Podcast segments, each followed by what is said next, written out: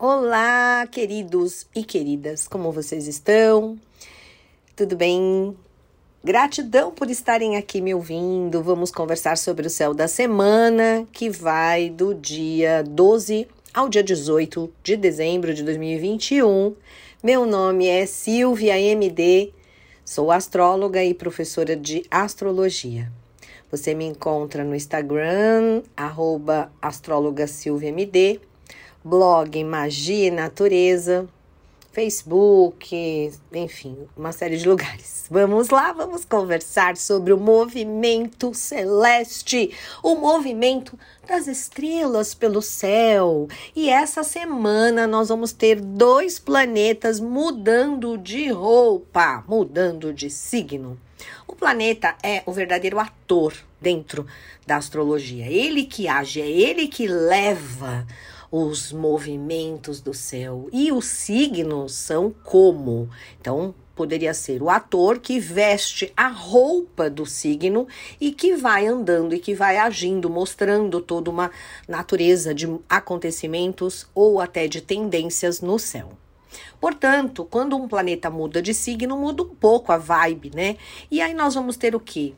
Mercúrio e Marte mudando essa semana, dia 13, segunda-feira.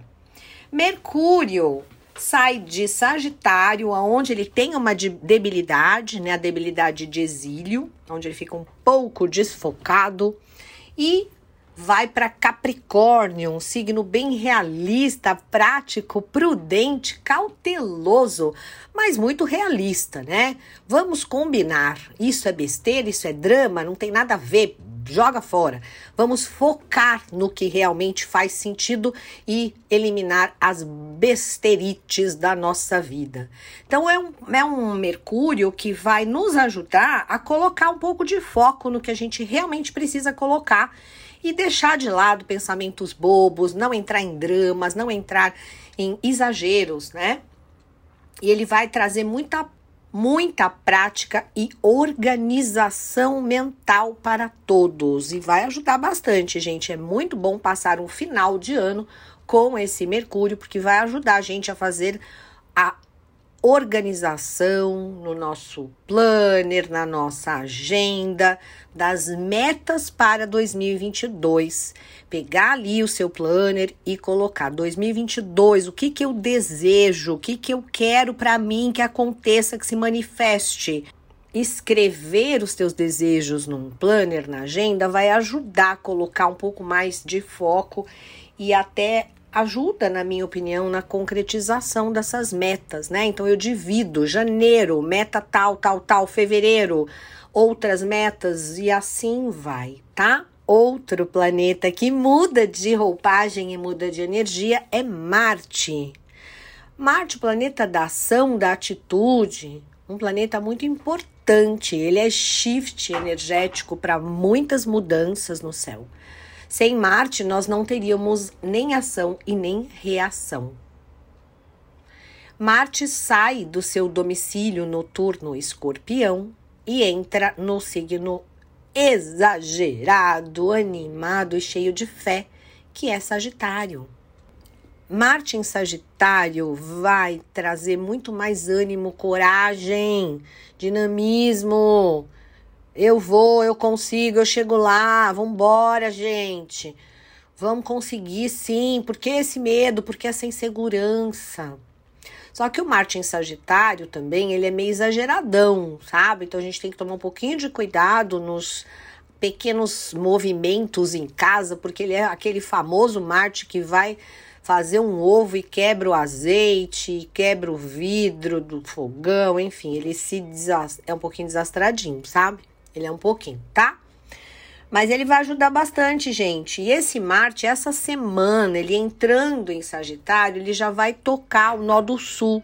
O nó do sul é um ponto que fala muito de karma, de coisas do passado, coisas que a gente já deveria ter largado, abandonado, padrões, eh, situações, né? Então esse Marte cutucando o nó do sul, ele pode justamente ser um gatilho para grandes mudanças quando temos consciência do que não faz mais sentido e a gente precisa realmente deixar na malinha de 2021, não levar para a malinha de 2022, combinado? Bom, Vênus, um planeta muito importante, outro planeta pessoal que fala muito sobre os nossos cotidianos, né? A nossa vida diária. E ele está em Capricórnio, só que Vênus ontem, dia 11, grudou em Plutão e fica ali em Plutão, juntinho de Plutão, né? Exato, exato, dia 11, 12, 13. Depois ele fica um grau só. E ele fica ali, né, perto de, de Plutão até o fim do ano. Então, Vênus-Plutão, esse final de ano, ele traz um período bacana para cura, né? Para cura das relações amorosas, cura dos afetos, cura do que você ama. Não é só romântico, não, gente. É o amor, amor da mãe, amor do filho, amor no geral, amor por você mesma tá? Então, período bacana para essa cura ou para olhar para dentro realmente, né? Um mergulho muito fundo nessas nesses sentimentos do que realmente eu valorizo, que é importante para mim, tá? Vamos falar um pouquinho da lua nesse, nessa semana? No domingo, a lua tá em Ares, ela prossegue em Ares domingo, segunda, e ela entra em touro no dia 14, terça-feira, 5 horas e 11 minutos. Lua se exalta em touro, fica plena, feliz, contente, curtindo bastante os pequenos prazeres da vida. É uma lua bem prática, signos de terra são muito práticos, realistas, né? Então ajuda bastante a lidar com, com as questões práticas, as questões realmente é, mais realistas no dia 16, às 17 horas e 43 minutos, vai ser no finalzinho da tarde da quinta-feira, a lua entra em Gêmeos, mais dinâmica, agitadinha, curiosa, ótima para conversar, falar, aprender, ler, buscar informação, buscar cursos. Ótima lua para palestras, né? No dia 18 eu vou dar uma palestra no Bazar das Bruxas, uma lua ótima para assistir aulas, né? Assistir, buscar informação, aliás, tá? É, e, ela, e a gente termina então né, a semana no sábado, o dia todo, com a lua em gêmeos. Só que sábado tem um detalhe, gente: a lua vai estar tá fora de curso sábado. Então não é um bom dia para início de coisas muito importantes. Por exemplo, ah, eu vou casar, marcar um casamento no sábado. Lua fora de curso não é uma lua boa para dar início a grandes situações, assim, situações importantes, né? Como um nascimento, né? Planejar o nascimento de um filho. Não vou planejar para uma lua fora de curso, senão eu deixo muitas vezes o destino dessa criança um pouco. Uh, a Deus dará, né, digamos assim, porque a lua fora de curso, ela é uma lua que não enxerga nenhum planeta, ela não faz aspecto com nenhum planeta é, por 30 graus. Então ela como se ela tivesse um pouco perdida, ela não enxerga ninguém, tá? Então esse é um é um dia um pouco mais delicado para marcar grandes acontecimentos, mas é uma lua boa para conduzir, né? E conduzindo a vida e trocando a sua vidinha, certo? Bom, gente, então vamos aproveitar essa semana, porque na outra semana, que começa lá no dia 19, nós vamos ter mudança do Sol, que o Sol está essa semana no signo de Sagitário, né? Mudança de signo solar. Sol vai para Capricórnio, signo de terra. Depois vamos ter no, na véspera de Natal, no dia 24, já a quadratura exata de Urano e Saturno. Né? Essa quadratura ela já aconteceu esse ano duas vezes, no começo do ano, no meio do ano e agora no dia 24 de dezembro, tá?